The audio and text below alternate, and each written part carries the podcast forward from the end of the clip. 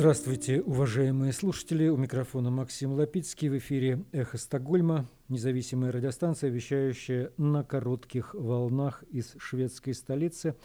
Сегодня со мной в студии историк и философ Андрей Горин. Здравствуйте. Напомню, что наша станция была создана в середине марта прошлого года по инициативе шведского интернет-провайдера Банхов вскоре после начала российской агрессии против независимой Украины – и сегодня ровно год, 24 февраля 23 года сегодня, полномасштабная война продолжается полный год, 365 дней. Такая у нас сегодня печальная дата. В этой программе о том, что в ближайшее время правительство Швеции представит Украине новый 11-й пакет военной поддержки, вероятно, включающий и танки «Леопард» и системы противовоздушной обороны. Живущий в Швеции известный чеченский блогер и оппозиционер режиму Кадырова Тумсо Амдурахманов жив, несмотря на ходившие в декабре прошлого года слухи о его убийстве. В очередном стриме правозащитника Марка Фейгина с Алексеем Арестовичем обсуждаются, в частности, итоги визита президента Соединенных Штатов Байдена в Украину, его обращение к российскому народу, где он предложил избавиться от путинской клики и зажить мирной жизнью. Цена войны для России, подсчет от Полигон Медиа, 7,4 триллиона рублей, а для каждого россиянина убытки составили за год 50 тысяч рублей, почти 3,5 тысячи долларов. Вы слушаете «Эхо Стокгольма». В ближайшее время правительство Швеции представит Украине новый пакет военной поддержки. По информации агентства ТТ, в нем том числе танки и средства ПВО. Финляндия заявила в минувший четверг, что силы обороны страны передают Украине три танка «Леопард-2». Ранее Норвегия объявила, что даст восемь таких танков. По информации агентства ТТ, на этой неделе шведское правительство планирует объявить об 11-м пакете военной помощи Украине от Швеции. Говорят, что в нем есть, среди прочего, и танки, и зенитные орудия. В среду министр обороны Пол Йонсон заявил, что мы открыты для этого и ведем тесный диалог, в частности, с Германией по данному поводу.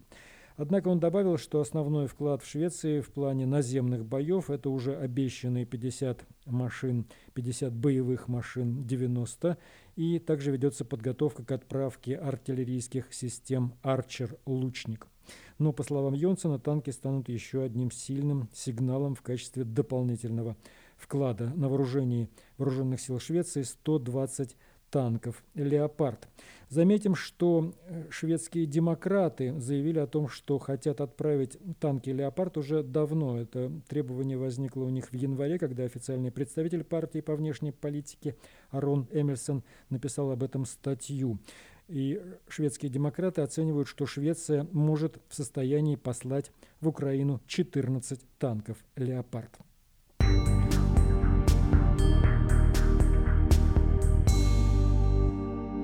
В эфире «Эхо Стокгольма» и теперь о гигантских военных расходах Российской Федерации. По данным портала «Полигон Медиа», это очень крупные расходы. Андрей Горин с подробностями.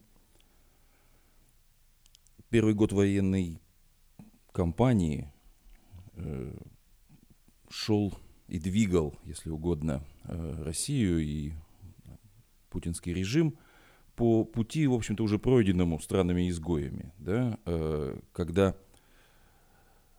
когда санкции э, сочетаются с э, внутренней э, экономической трансформацией, точнее даже не столько трансформацией, сколько с перекосом экономики в сторону, в сторону военных расходов, и возникает, э, собственно, вот, э, вот эта конфигурация, э, о которой пишет, э, о которой пишет Полигон Медиа. Сами по себе э, расходы на специальную военную операцию засекречены, но по статье «Национальная оборона» формально в 2022 году были э, они увеличены с 3,5 триллионов рублей до 4,7. Э, э, но представляется, что общая оценка э, вот специалистов 7,4 э, триллиона рублей, которую можно принять как минимальную оценку прямых и косвенных добавочных расходов, которые возникли именно со стороны бюджета у властей э, Российской Федерации из-за нападения на Украину и выделенного э, на это непосредственно финансирования. У этого множество разных элементов, уводящих нас уже в глубины значит, экономики.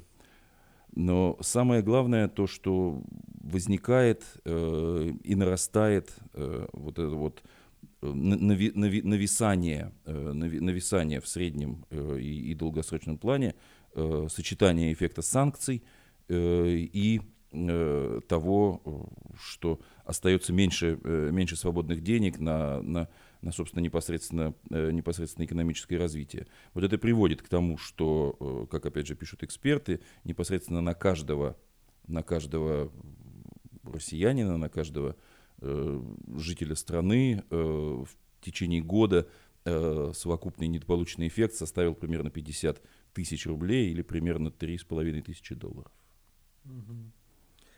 А сколько же все-таки военные расходы? Как-то посчитали эту сумму? Сколько Россия? Я слышал такие суммы, что Россия тратит чуть ли не миллиард долларов в сутки на войну, то есть выбрасывая вот эти все калибры, э, все эти самолеты сжигая. Ну, была такая какая-то цифра, я точно не помню. Ну вот, как я уже сказал, э, формально статья расходов на э, национальную оборону в бюджете была поднята с 3,5 триллионов до 4,7 э, триллиона рублей. Угу. Понятно. Спасибо, Андрей. Еще одна у нас новость, хорошая новость на этот раз. В декабре чеченские русскоязычные СМИ сообщали об убийстве чеченского оппозиционного блогера Тумсо Амдурахманова, но информация была ложной, и группа редакция Убдира Гранскни, это шведское телевидение, задание расследования переводится. Название редакции, она встретилась с Тумсу в секретном месте в Швеции по соображениям безопасности. Он сказал, что нет почти моментов, когда я могу сказать, что теперь я расслабился. Тумсо Амдурахманов один из самых известных критиков чеченского режима, и в частности Рамзана Кадырова, в социальных сетях у него более полумиллиона подписчиков, и он живет как политический беженец в Швеции. Двое граждан Российской Федерации были осуждены за попытку покушения на него в его квартире в городе Евле в 2020 году. По мнению суда, преступление имело четкие связи с чеченским государством. В начале декабря прошлого года Тумсо исчез, о чем сообщали многие СМИ. Сообщение о его смерти распространилось по всему миру в том числе и в шведских средствах информации.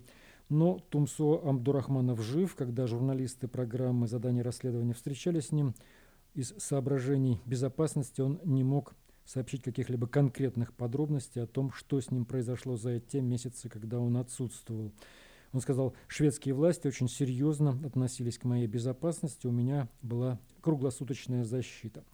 Его молчание о том, что произошло, это еще и защита его родственников, на которых оказывается, естественно, давление в Чечне. После покушения в 2020 году та же самая программа Убдрак Гранск, задание расследования, удалось ей раскрыть секретный отчет, возлагающий прямую ответственность за нападение на Тумсо Амбдурахманова на президента России Владимира Путина. Вот еще одно преступление Владимир Владимировича. Вы слушаете «Эхо Стокгольма». Напомню, что мы в эфире по вторникам и субботам на коротких волнах, диапазон 31 метра, частота 9670 кГц в 10 вечера по Киеву и в 11 часов по Москве. Мы выкладываем программы на платформах Telegram, SoundCloud и Apple Podcast. И сейчас у нас э, очередной стрим Марка Фегина с Алексеем Арестовичем. Стрим в основном посвящен актуальным событиям, в том числе визиту Джо Байдена, президента США, в Украину, его речи в Польше. Алексей, рад тебя приветствовать. Добрый вечер, взаимно. Всем, а, да, да, давно мы тебя уже не видели. День 364 много чего произошло, кстати, за дни нашего отсутствия. Да, да, произошло. И я тебе много чего расскажу. Ну, неважно. В общем, больше 70 тысяч нас смотрит, и 37 а, тысяч поставили лайки. Спасибо, что вы, друзья, все-таки дождались. Мы на час задержали эфир, приносим извинения. Ну, вот так обстоятельства сложились. А, и начнем мы обсуждение все-таки с главной новости. Я думаю, это будет правильно. Чего же тут греха таить? Главная новость всем известна. Она заключается в визите президента Байдена, президента США Байдена в Киев, буквально так сказать, а, в понедельник, и вот сегодня среда, а вчера большая была речь его, ну, значимая речь в Варшаве. Она состоялась после уже выступления Путина перед федеральным собранием. А, там собрались чиновники, бог знает кто, ну, весь сброд. А вот, ну и, соответственно, сегодня там продолжились некоторые мероприятия в Варшаве. Но в любом случае, я думаю, ты следил за этим, за всем. Главный вывод, потому что, ну, детали уже понятно, уже все обсосали, обсудили, а вот все-таки, как тебе кажется, сам визит, его символический смысл, обращение через голову Путина к народу России, а, собственно говоря, э, так сказать, заявление Путина по договору СНВ-3 о приостановлении и так далее. Вот как все вместе ты оценишь на твой личный взгляд? Все очень просто. Запад принял решение. Принял решение. Э, да, он отказал Путину праве представлять российский народ. Раз.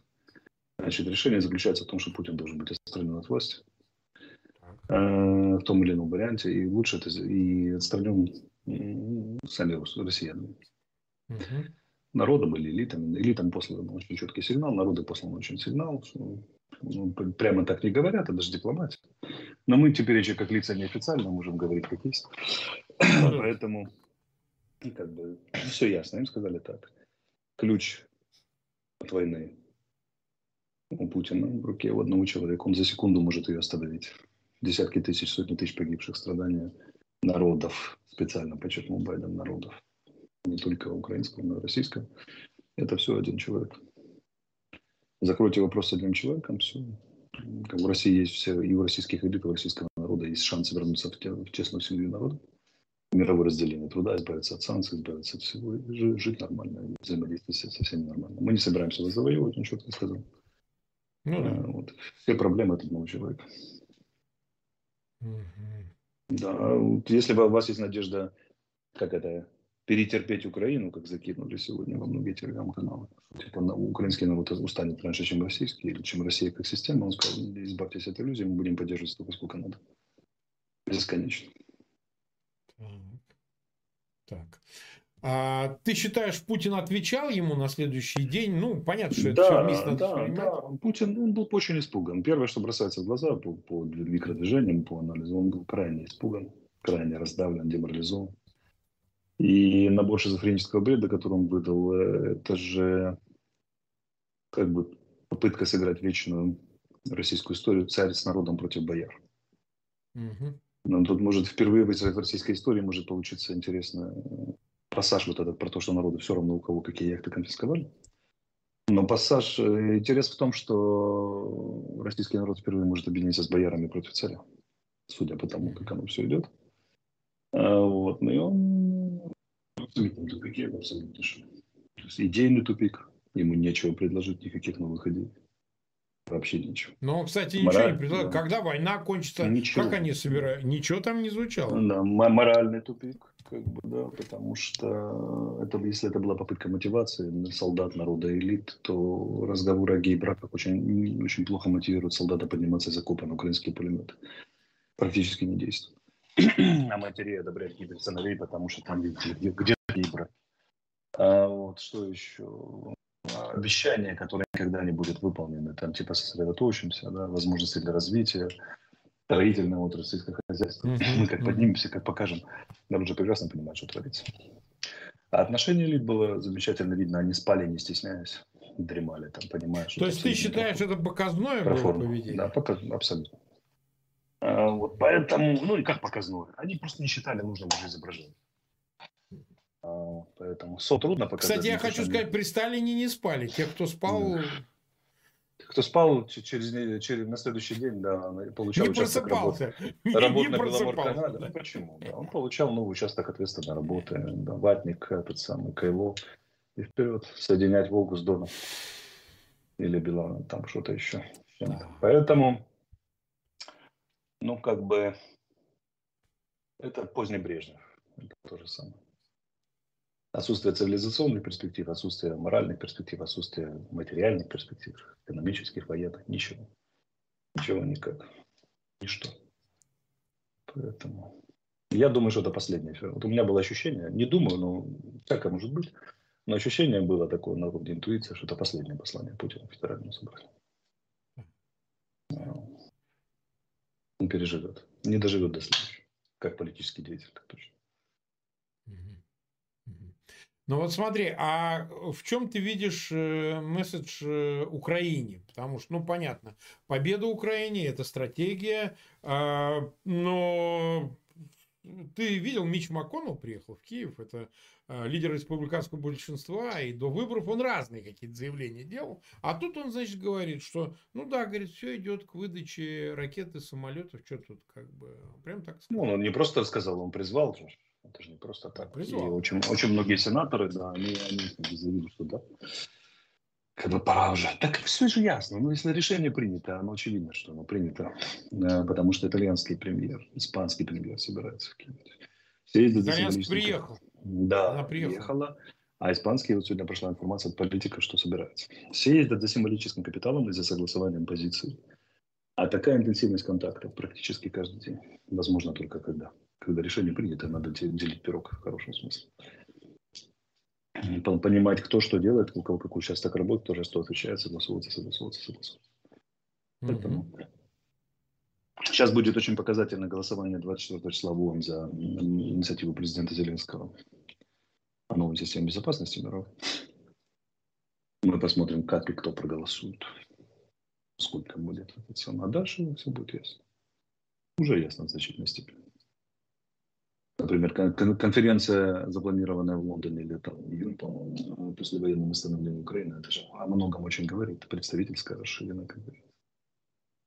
Никто же не планирует восстановление, если, например, если не знают, что война войны не, не... в ближайшее время не закончится. Да. А если они ясны, то ну, не, не может не закончиться, но, по крайней мере, станут окончательно ясными перспективы. А если станут ясны, то все. Ну вот российские паблики сообщили, что якобы в Мариуполе много целей было поражено сегодня ночью. Не знаю, так ли это, но если взрывы были, теперь внимание, откуда они.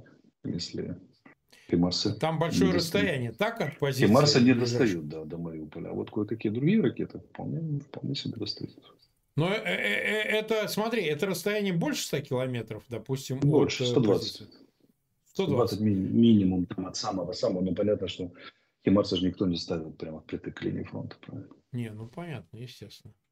То есть, значит, это те самые, возможно, ракеты э, Неизвестно, которые но... на большее расстояние летают. Вот эти Неизвестно, но, но именно такое предположение высказали злые языки с российской стороны. Угу. Вот. Ну, а сообщение о том, что нам бы дают Дждам, бомбы, которые на 72 летят и с точностью до 5 метров попадают, 72 километра, это ну, при благоприятных условиях погодных они могут и дальше залететь, и за сотни могут залететь.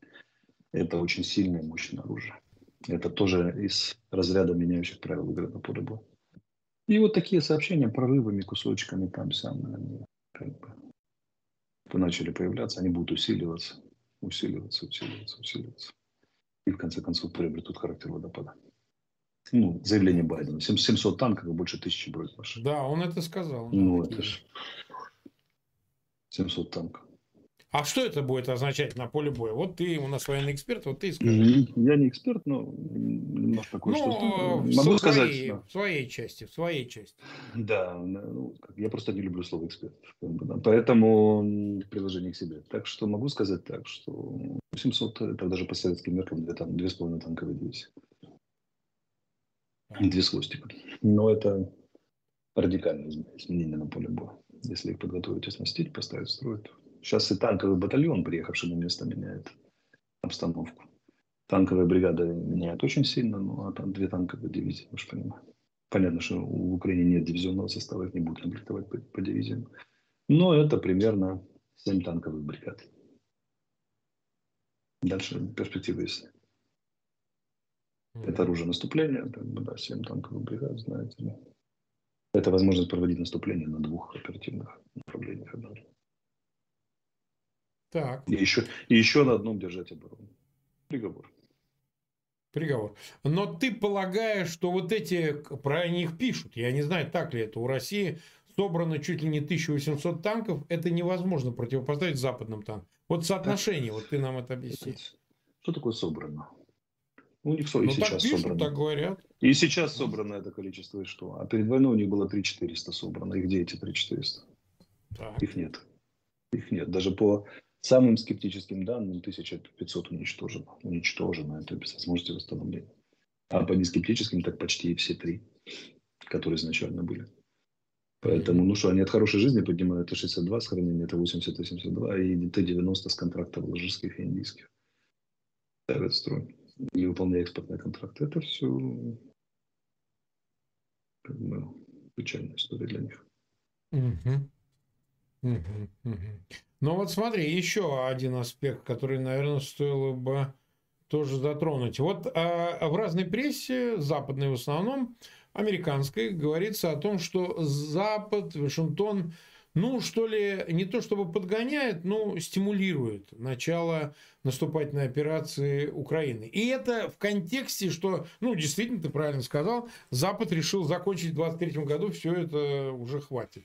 То есть это как бы логично. Вот насколько этому способствует фактор климатический, потому что одни говорят, что московское наступление скоро должно закончиться, если это то, что сейчас происходит, это его наступление, начнется распутиться, в распутицу наступать невозможно, а тогда, когда надо ожидать э, наступления украинского, ну, неважно, мы не знаем на каком участке, но а, тем не менее, так сказать, вот как это все увязывается – нас не надо подгонять. Мы, мы сами рвемся в контрнаступление. Вся эта, вся эта подгонка упирается только в одно. Когда будет вооружение техника и укомплектованные новые объединения и соединения, то есть уровня бригады. Угу. Разделение. Вот когда будет эта готовность, мы пойдем в контрнаступление. Ты считаешь, в какие сроки это возможно? Здесь даже погода второстепенный фактор. Ну, думаю, вторая половина весны, скорее. Вторая половина весны. Раньше это невозможно. Не знаю, честно. Неизвестно. Нас 283 тысячи смотрит, 83 тысячи поставили лайки. У меня просьба большая. Ссылки на этот эфир, мы всего 13 минут в эфире. Пожалуйста, размещайте своих аккаунтах в социальных сетях, группах, ставьте лайки, подписывайтесь на канал Фейгин Live и на канал Алексея Арестовича. В описании к этому видео по имени Алексей Арестович можете пройти, подписаться и там тоже. Давай поговорим об обстановке на фронте. И там есть несколько очень таких интересных событий, которые ну, связаны, естественно, с ЧВК Пригожина, Вагнер. Но ну, какие-то изменения за эти дни, которые были бы значимы? Линии значимых, фронта. Ты значимых, нет, значимых нет. Есть э, те же действия на тем же направлении, с теми же усилиями. Э, ну, мы понимаем, что все понимают, что ключевая точка Бахмут, они пытаются срезать его, последнюю трассу перерезать, которая обеспечивать снабжение и поставки вооружения техники, личного состава, боеприпасов, бахмут, топлива и всех остальных запасов. Не получается у них.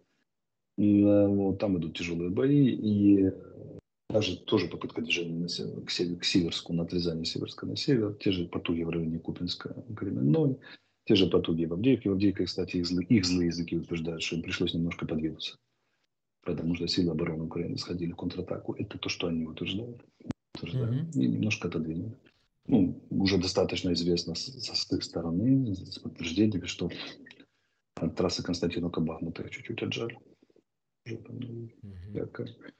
на Угледаре ничего, они пытаются тыкаться, не получается. Ну, Херсон, артиллерийские дуэли, там, кстати, накрыли остановку. Пять человек погибло, даже шесть. Я тут да, ужасные фотографии публиковали. Да, я в дороге отстал от данных. Я крайние данные, которые видел вместо властей, 21 раненый, 5 погибло. КЗ-6, поэтому точно не могу сказать. Связь плохая, посмотреть некогда было. Поэтому, как бы, такая история. Так. Еще, еще, одно, еще одно военное преступление в цепи военных преступлений. Ну да, там уж уже их столько, что... А вот смотри, значит, за последние дни прям ситуация ЧВК Вагнера самим Пригожиным стала критической, я бы ее так назвал. Э, будем отсчитывать обратно. Сегодня он показал фотографию, там трупы трупы, и мы ее показать не можем.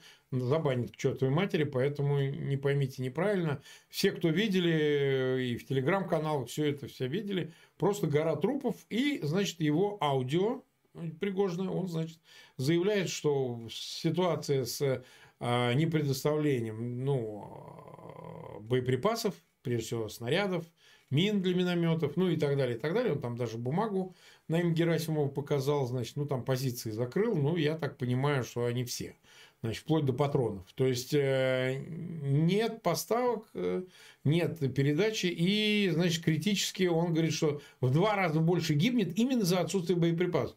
Там снарядный голод, это, причем он все три дня дает каждый день аудио на телеграм-канале его компании Конкорд пресс-службы.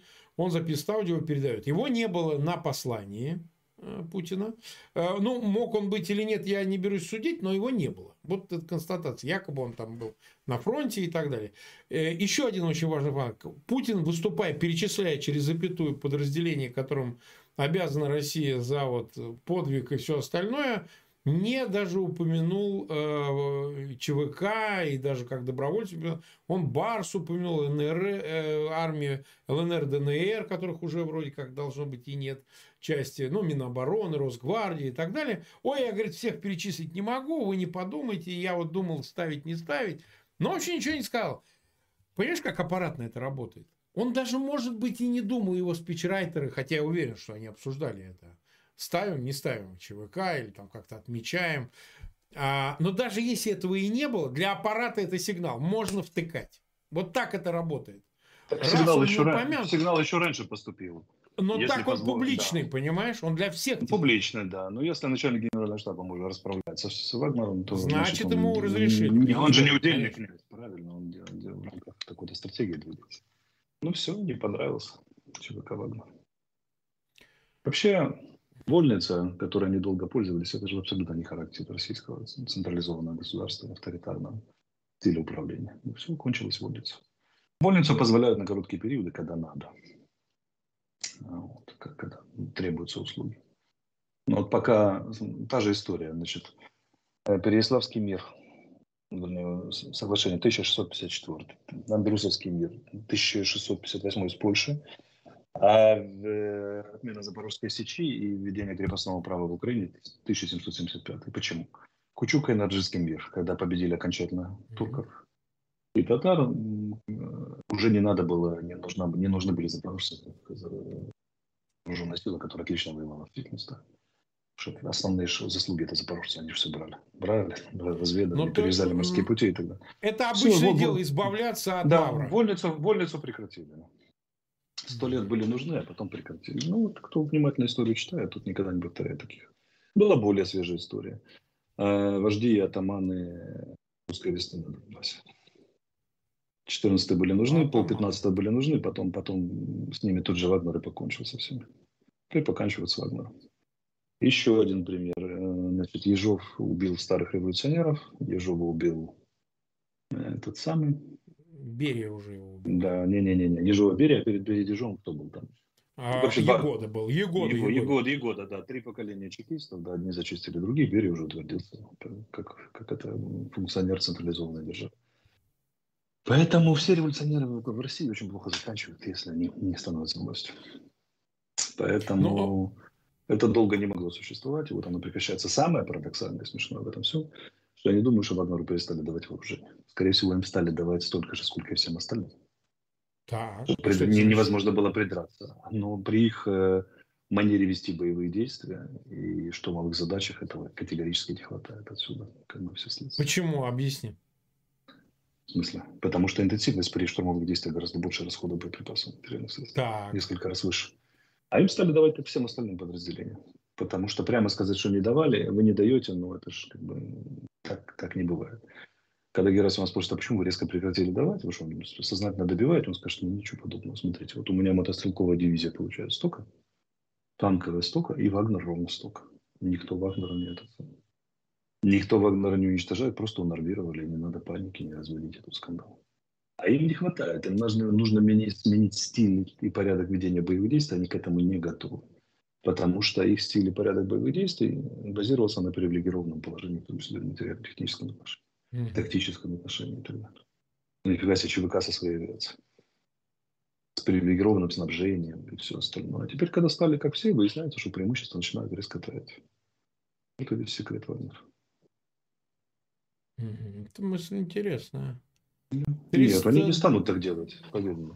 Они скажут, что посмотрите, не, не надо криков, скажут, граждане, посмотрите. Столько же, сколько все равно получают. Почему десантники, мотострелки, морская пехота может воевать и выполнить задачи, а Вагнер не может? Он получает столько же, как все. Скорее всего, дают столько же, как все, и еще чуть-чуть сверху, чтобы сказать, да мы им даже чуть больше даем, чем все. И что, и где? И где хваленный результат? Ну, это потому, что они, собственно, менее профессионально подготовлены. Это же зэки, собственно говоря, они и, и э, воюют по-другому. Да нет, зэки это только часть. Э, ну, хорошо. Машин, системы, которая называется Вагнер. Ну, в том числе и зэки. Но и зэков же перестали давать. Зэков уже перестали, но они доби, да, добивают да. последних зэков, которые еще... Ну, добивают, да, да, добивают. Заметьте, фотографии, кто видел эту фотку, трупы либо без одежды, либо без обуви. И практически все без обуви. Обувь дефицит. Как гражданскую То есть их снимают, а живые берут себе? Да, да, обувь дефицит страшный, хороший, поэтому забирают себе. Ну, и, видимо, полушубочки тоже. Ну, многие задавались вопросом, когда на первой записи показывали, где ее там замыли, ну, там э, есть отмытая часть, показывают реально, все лежат, кто в трусах, кто в брюках, и все. Э, есть фуфловая обувь, э, осталась. А вот те, кого сняли, я так понимаю, была приличная обувь, на какие-то свои деньги куплены там или еще где-то. Захвачена украинская трофейная, они очень ценят наши зимние таланы. И их позабирали. Тоже интересно. Ну, слушай, так. что может навоевать армию, у которой обувь в дефиците, скажи, пожалуйста.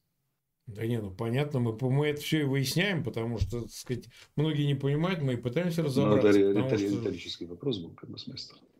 Там в России-то вообще, там, знаешь, все, значит, она из России смотрит, и сейчас, наверное, открыв рот, как так, они там обувь друг с друга снимают с мертвых, понимаешь? Пусть они и это узнают. Ну.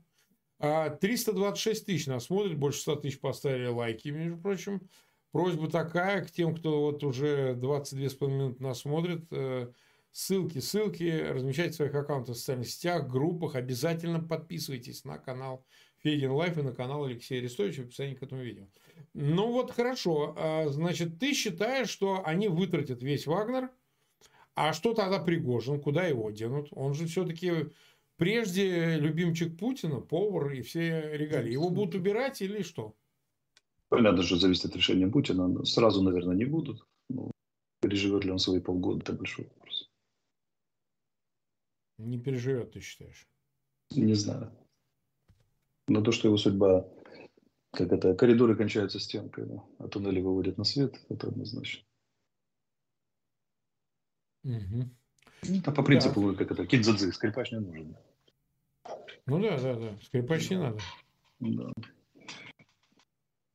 А, ты понимаешь, какое дело? А, почему это важно? Многие говорят, ну что мы вот все про, про Пригожный, Пригожин. Понимаете, мы когда говорим о том, что во власти непорядок и что она подвержена эрозии, это же ее публичное проявление, когда, ну ведь действительно, как бы тимбилдинг, особенно во время войны, должен быть таким, что зарываем томогавки, все воюют, единая цель, ничего этого в помине нет. Люди решают аппаратные э, вопросы, распри, и это хорошо, и пусть они друг друга все переубивают. Вот, Пригожину... Судьба Пригожина очень показательна. Он да. был одним из ближних Путина. Безусловно. Формаль, формально он не был табеля ранга, не занимал формальной должности, это был пятый или шестой, как ты говорил, но, но чисто по неформально, да, это окружение Путина. То есть Путин отдал человека из своего окружения. Ну, разве это не важно? Это важно. Это ну, конечно, свидетельство об очень многих вещах. Ну, а всем остальным надо понимать, что он же пошел в модели ролевой стенки Райзена.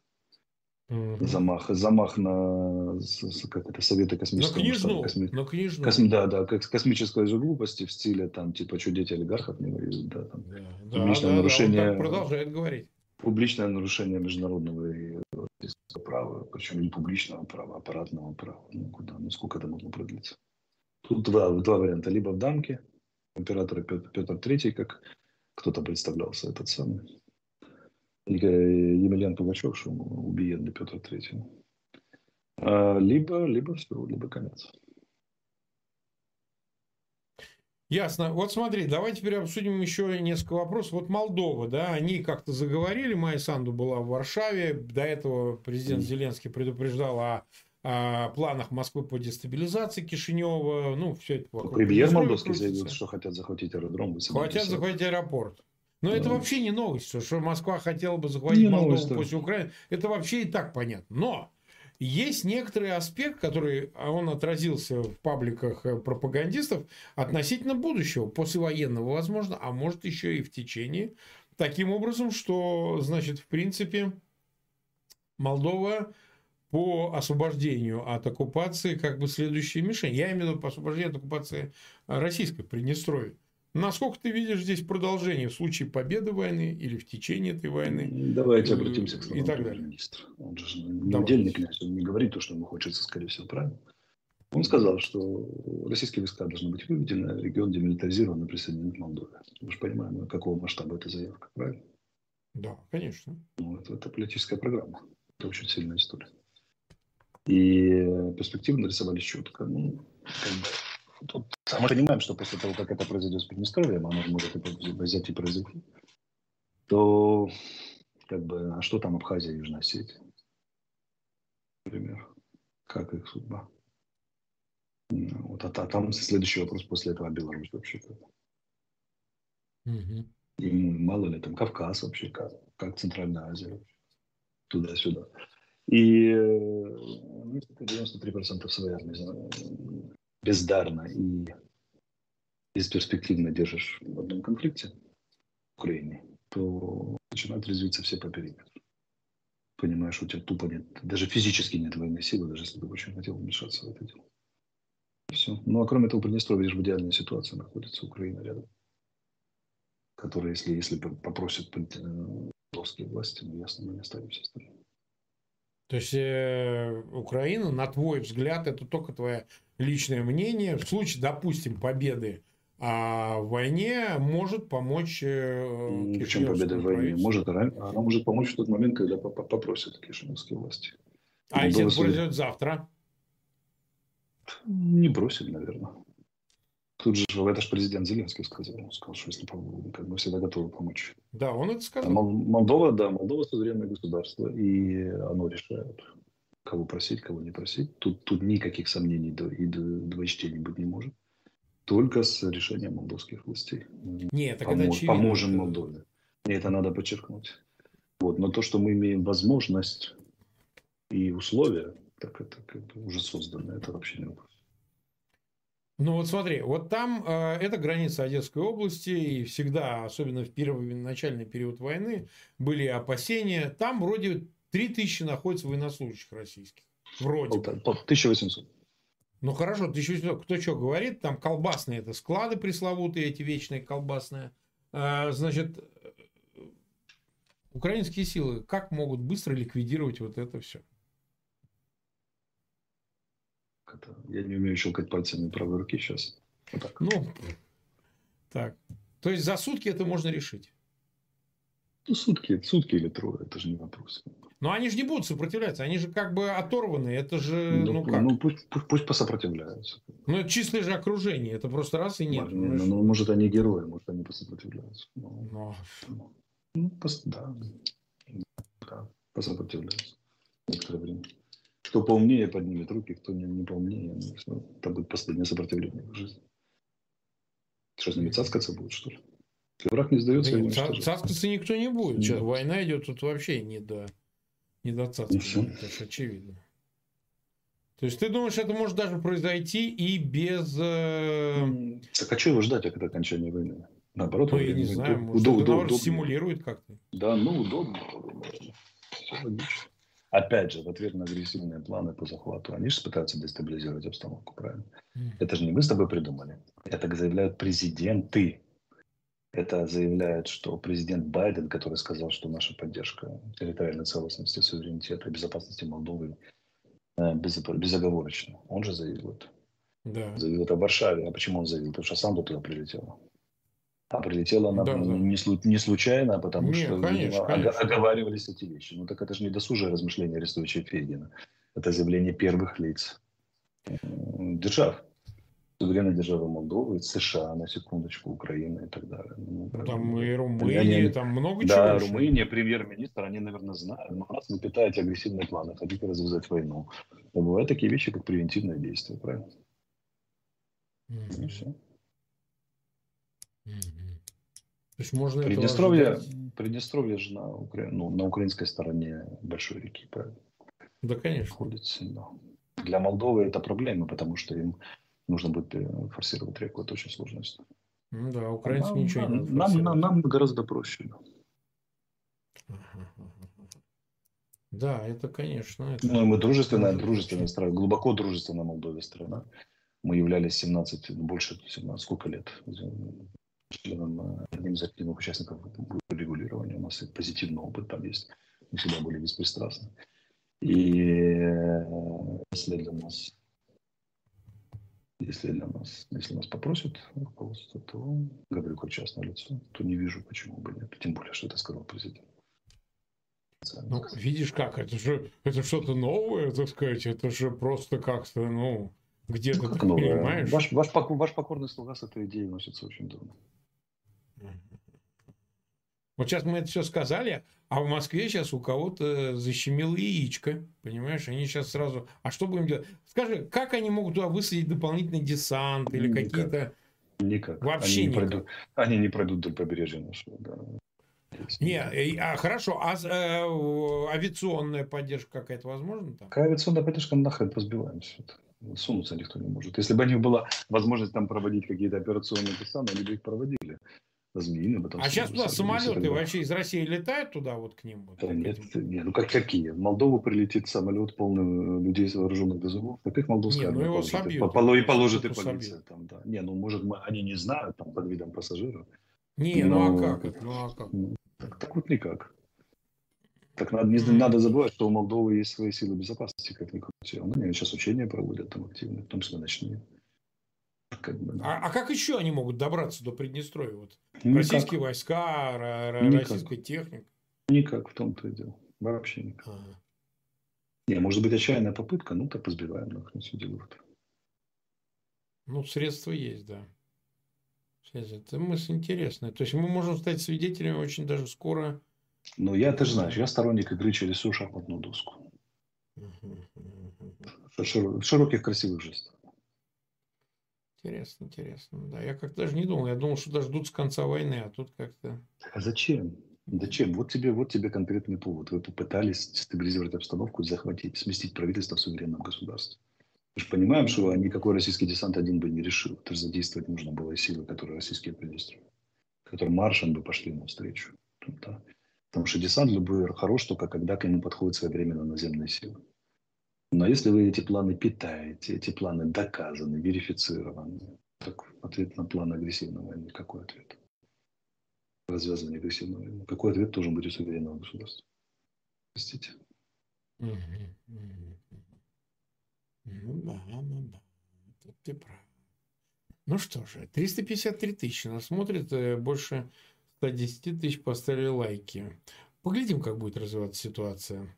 А, вопрос теперь важный тоже, это о китайской инициативе. Видел ты или нет, Ван И, да, много да. раз с нами упоминавшийся, он сейчас не министр иностранных дел, он ушел в ЦК КПК. Он глава иностранного дела ЦК, делами. на секундочку, извините. Но это, это в их иерархии это важно. Это да посерьезнее будет. Цзиньпина. Да, да, и ему поручено очень много сейчас там. Вид у него такой, знаешь, он сегодня у Путина с ним встречается. Встречался, я вот смотрел, а, значит, протокольную съемку ну, такое ощущение, что хозяин приехал. Ну, ну ясно. Такой, Ярлык привез на княжение. Да, на... Еще вопрос, да дам или не дам. Да. А, по-китайски это разрешите представиться. Ну и вот он такой задвигает, и Путин так, перебирая, значит, внимательно слушает. Но китайская инициатива 24 Си Цзиньпин собирается озвучить мирный план какой-то, о нем интригует очень сильно. А, Ван И встречался в Мюнхене с Блинкиным, сорвавшийся визит, но Блин какие-то настораживающие вещи заявил о том, что там и значит, нельзя исключать, что летальную сброю передадут в Москве, и он с Барелем встречался, сказал, а почему Украине можно давать, а нельзя. Я это расцениваю как какую-то разводку, такую совершенно неимоверную страны Китая. Но 24-го какой-то мирный план будет э, выкатить Си Цзиньпин, ну, типа какое-то нулевое обнуление, значит, эти откатываются до границы, э, Крым якобы откладывают, но это все пока слухи. То есть самого плана никто не делал, они до последней минуты его будут версать, и он не случайно Ваны заехал в э, Москву, наверное, это обсуждать. Как ты себе видишь эту ситуацию? Надо честно сказать, что наравне с другими посредниками, которые были, от Турции до Беннета, бывшего премьера Израиля, и заканчивая планом Драги, там кто-то вякал, то Берлускони, то еще кто-нибудь. Но все-таки прямо скажем, здесь очень важный посредник Китай, потому что он на стороне агрессора. Точнее, он может влиять на агрессора. Все те другие, они кто как, в разной степени, но они все равно пытались представлять некую сторону жертвы. И поэтому этот успех, ну, в той или иной степени, да, при той или иной степени коммуникации с э, Москвой. Здесь у них есть палочка показать, что делает так. Вот, Пекина есть эта палочка по отношению к Москве. Э, ты считаешь, э, насколько здесь можно судить об успешности и подготовленности такой годовщине инициативы Пекина и насколько ее шансы просто. велики? На мой взгляд, все очень просто. Китай знает, что решение Западом принято по России. Он знает последствия этого решения и хочет принять свое участие в доле пирога. Это послание не Путину, это послание Западу. Мы тоже хотим участвовать в шкуре неубитого медведя. Пока еще не убитого. И э, вы должны учитывать, учитывать наши интересы, которые носят стратегический характер, дальний характер. И, как бы, дорогие друзья, вход наш – это мирный план и возможность уговорить Путина. Россия. Это да, их, а, это их да, э, торговая да. позиция или что? Да, это наш, наш взнос в общее дело дележки. А что ну, Так что это, это скорее, скорее плохие новости для для Путина Кремля. лично. Да, для а Кремля что хочет взамен хорошего. Китай? Скажи, что хочет взамен Китай? Да, что он может хотеть? Я не думаю, что он взял и за, за 3 секунды переменил стратегию. Хочется нормально сухопутного торгового пути с Европой, да, гарантии их безопасности, новый шелковый путь, даже попытка перехватить э, монополию США на ключи к морской и воздушной торговле. Там, как, там, мировая торговля – это морская торговля, в первую очередь. Они хотят, чтобы доля увеличилась в сухопутной торговле, и они играли в важную роль. Я думаю, это главное, что их заботит, потому что это диверсификация риска. Поэтому Барель им сказал, что оружие в Москве – это красная линия. Же хотите с нами торговать, ЕС в первую очередь. Нет. Ну, понятно, что по, по суше, потому что по, по воде они с Америкой торгуют. Нет. Это красная линия, мы этого не потерпим. Да не будет никакого оружия, ну что китайцы сумасшедшие страна... Да я тоже так считаю, что до оружия не дойдет, 8... но... Да не, ну куда, на 85% нет, она зависит от экспорта. Представляешь, что санкции сделают? Да нет, конечно, это все. После ковида, перевернутая пирамида населения, там, да, дефицит, дефицита бюджета. Не, ну хорошо, дать оружие там, что? Оно что, поможет ну, выиграть что, войну что, дальше? Они же не выиграют войну. Какой дурак? Ну все, а смысл? Да. А да, поэтому а, посредник это А, престиж, Б, это посредник всегда за столом переговоров, всегда за дележкой. Потому что тот, кто посредником выступает для начала мирных переговоров, обычно их и ведет. Но это всегда жирный кусок по результатам войны либо. Посмотрим. Но опять же, в каком-то смысле это контринициатива на инициативу Украины о новом мире, об устройстве новой системы. О гарантиях безопасности. Да, то есть мы услышим много интересного 24 числа, когда будет презентована одна и вторая. И насколько они совпадают. Насколько они совпадают. Но план, если он таков, как ты описываешь, или там просочилась печать, так мы имели этот план ну, во время переговоров. Они могут специально с... такой сливать. Они могут ну, специально. Ну, переговорах в Стамбуле, ну вот, да, и мы как в марте месяце прошлого года даже не закончились ничего. Точнее, они бучей закончились. Я спокоен в этом отношении. Для меня это сигнал, что Кремль повели в стойло. Причем по сужающемуся коридору. Уже и китайцы тоже. Понятно, они будут пользоваться им для того, чтобы для антизападной риторики, там, идеологический фронт, многополярный мир. Но логика это понятно, уже делят. Делят построссийский мир, скажем так. Пост, пост, ну, построссийский я бы еще не сказал. Пост, постпутинский, вот так. Постпутинский, нет, постпутинский. Постпутинский, да. Угу. Угу. Ну что же, значит, мы 40 минут в эфире, видим, что ты там в дороге 363 тысячи нас смотрят, больше 120 тысяч поставили лайки. Как обычно, мы просим подписываться на канал Фейгин Live и на канал Алексей Арестович. В конце буквально у нас две, э, два сообщения. А, ненадолго тебя еще займем, пару минут. Э, у нас, э, вы знаете, новые дизайны мерча в нашем магазине, ну, в наших, не нашем магазине, а мы, вот, Фейгин и Арестович по отдельности давно просили, но вот художница выполнила этот дизайн. Кто хочет майку он с Арестович купите. Меня вы и так каждый день видите. Так что... А микция отца Миша как прошла? Я ж, я ж вот, сейчас мы это все расскажем. Да, Поэтому... Да, да, да. А, это сейчас мы э, вторая тема. Значит, э, Фейгин Арестович, вот два последних дизайна, но есть и много интересного. Мы планируем а, новые дизайны уже без наших рож. Ну, благопри... благопристойный Арестович и хамской моей мы вам а, будем из NFT э, значит, размещать украинские дизайны и другие дизайны такие, милитари, и патриотические, чтобы многие просят, говорят, вы нам надоели, поэтому дайте нам что-нибудь поприличнее, нежели ваши пачки.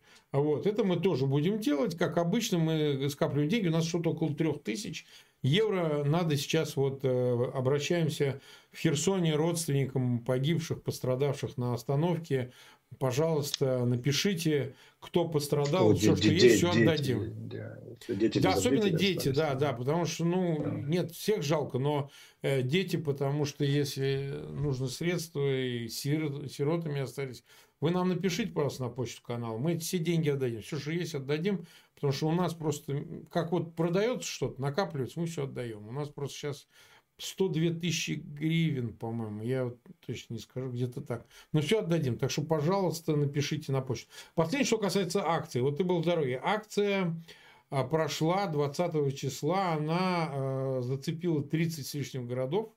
Мы публиковали отчеты. Э, Михаил поблагодарил нас, э, написал письмо, но он вообще плох. То есть он и психологически сильно плох, физически это уж врачи дают, но он и психологически очень-очень плох. Вот. Мы очень рассчитывали и рассчитываем, что разговор какой-то был и у президента Зеленского с Байденом по поводу судьбы Михаила. Ну, разные слухи ходят по этому поводу. Вроде как что-то такое сказали. Вроде бы сказали, думают, что делать. И я не исключаю, что и в Польше, в Варшаве, а, так сказать, э, польские власти тоже поговорили о судьбе Михаила Саакашвили. Почему? Потому что Моровецкий, премьер-министр Польши, призывал передать Михаила Саакашвили на лечение в да. э, Варшаву. Ну, в Польшу. Поляки, да? поляки весьма неравнодушны. Да, я думаю, что все разговаривали с президентом США, и учитывая ситуацию, в которой грузинские власти находятся, я не исключаю, что в ближайшие дни по результатам и нашей акции, много каких усилий, которые предпринимались для спасения Михаила Саакашвили, какой-то будет предъявлен, вообще говоря, Тбилиси официальному требование негласное, никто об этом публично, конечно, не скажет. Но, ребята, вы либо так, либо так. Либо будет вот это или то. Потому что дальше уже это нетерпимо абсолютно. То есть, надо проблему решать. Мне сказали, передал адвокат Саакашвили, что офис Саламе Зурбишвили, президент, затребовал медицинские его документы. Это может ни к чему не вести, ни о чем не свидетельствовать. Это может быть обман, попытка, значит, замотать вопрос. Но, э, видимо, что-то происходит. Мы ждем, что, а, мы ждем, что действительно а, какие-то действия будут предприняты со стороны властей Грузии. Мы уже неоднократно призывали, но а, еще раз, они... делают, да, что пришло и хотят его довести до, состояния, скорее всего, когда его передадут ему. Ну, вот этот третий стадии скажет, мы тут ни при чем, ведь это ваша медицина не справилась. Ну, ты понимаешь, последствия будут в любом случае. Если он умрет, там да, так будут, это, знаешь, будут, себя не дав, свесишь. Я, я к тому, что давление надо усиливать, и призываю наших зрителей да, усиливать давление, принимать участие в акциях, потому что вполне может быть замысел такой. Я что хочу сказать? Дело надо в том, ускорять, что... Надо ускорять процесс мы даем все время люфт. Вот никто не скажет, что мы не даем возможность положение исправить. Мы все время после акции 4 я тебе напомню, января, следующем проводили 20 февраля. Сейчас речь уже может быть даже не столько об акциях будет, мы какие-то еще дополнительные действия. Но лучше это все не доводить, потому что в, в июне состоится саммит НАТО. Вполне может быть, что Грузию не пригласят туда. В конце года они ждут кандидатства, которое предоставили Молдове и Украине в ЕС. Они могут не получить этой дорожной карты. Такими да, темп, вот такими право темпами, да. Ну и что дальше? Наверняка что дальше? А да, что дальше? Тупик. Да. да. И ради чего? И главное, ради чего все Вот ради чего все это? Но мы будем готовить э, следующие действия. Мы просто ждем всегда даем как бы возможность, давайте как-то урегулируем это. А, не мы это решаем, мы не главная сила, совершенно очевидно, с Арестовичем. Гораздо более влиятельные в этом во всем вовлечены силы, и президент Зеленский, я думаю, что и президент Байден в конечном итоге, и европейские лидеры, вообще Европарламент уже, уж я не знаю, какое количество резолюций по этому поводу выдал. Э, дальше решать только Тбилиси, вы понимаете? Мы как бы голос общественного мнения. Мы говорим, что вы должны это сделать, потому что это безальтернативный путь. Если вы этого не сделаете, дальше будет плохо, потому что вы должны понять, это как с Москвой, только здесь будет все гораздо быстрее, стремительнее и больнее вплоть до, да, поэтому это кажется, что вы колпачками крутите, а на самом деле завтра все переменилось, и вы бегаете, значит, между Москвой и э, Пекином, потому что другие места вас уже не пускают, а где-то на вас уже дела висят. Не делайте этого. Не делайте жизнь всегда в таких случаях поворачивать самой неприятной к вам страной. А, решите проблему, снимите ее, и все все забудут. Это единственный сейчас путь цивилизованного выхода из этого тупика. Вот все у меня.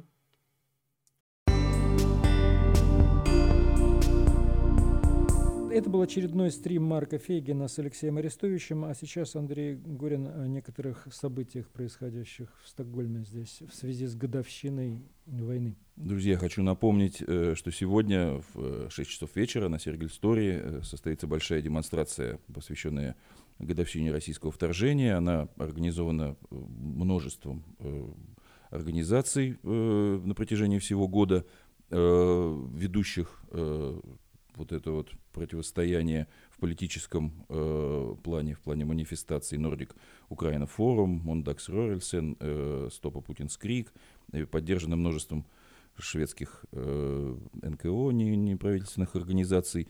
Э, здесь будут э, спикеры, собственно говоря, премьер-министр э, Ульф Кристерсон и министр иностранных дел, э, предыдущий э, премьер-министр Магалена Андерсон и другие, э, которые на протяжении этого э, года по-разному э, выступали и заявляли э, определенную однозначную позицию шведской политической нации, выступающей против, против путинской угрозы и призывающих к немедленному прекращению войны в Украине. Сегодня в 6 часов вечера на Сергель Стори.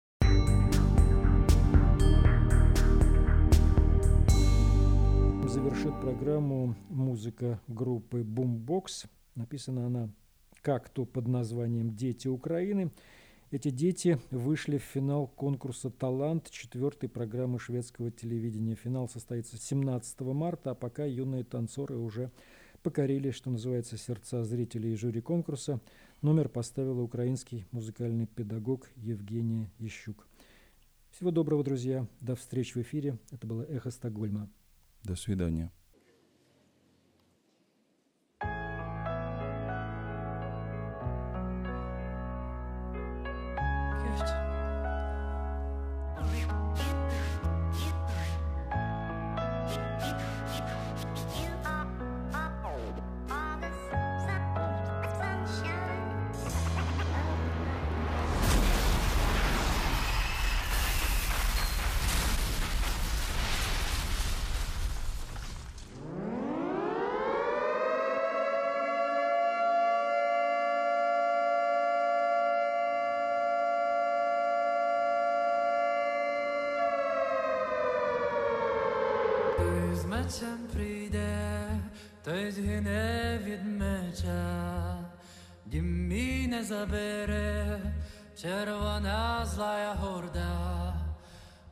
Вільна я земля, буде їй була, кров бурлить моя від Кубані до гужа, свободу я плекав, сотні до сотні літ.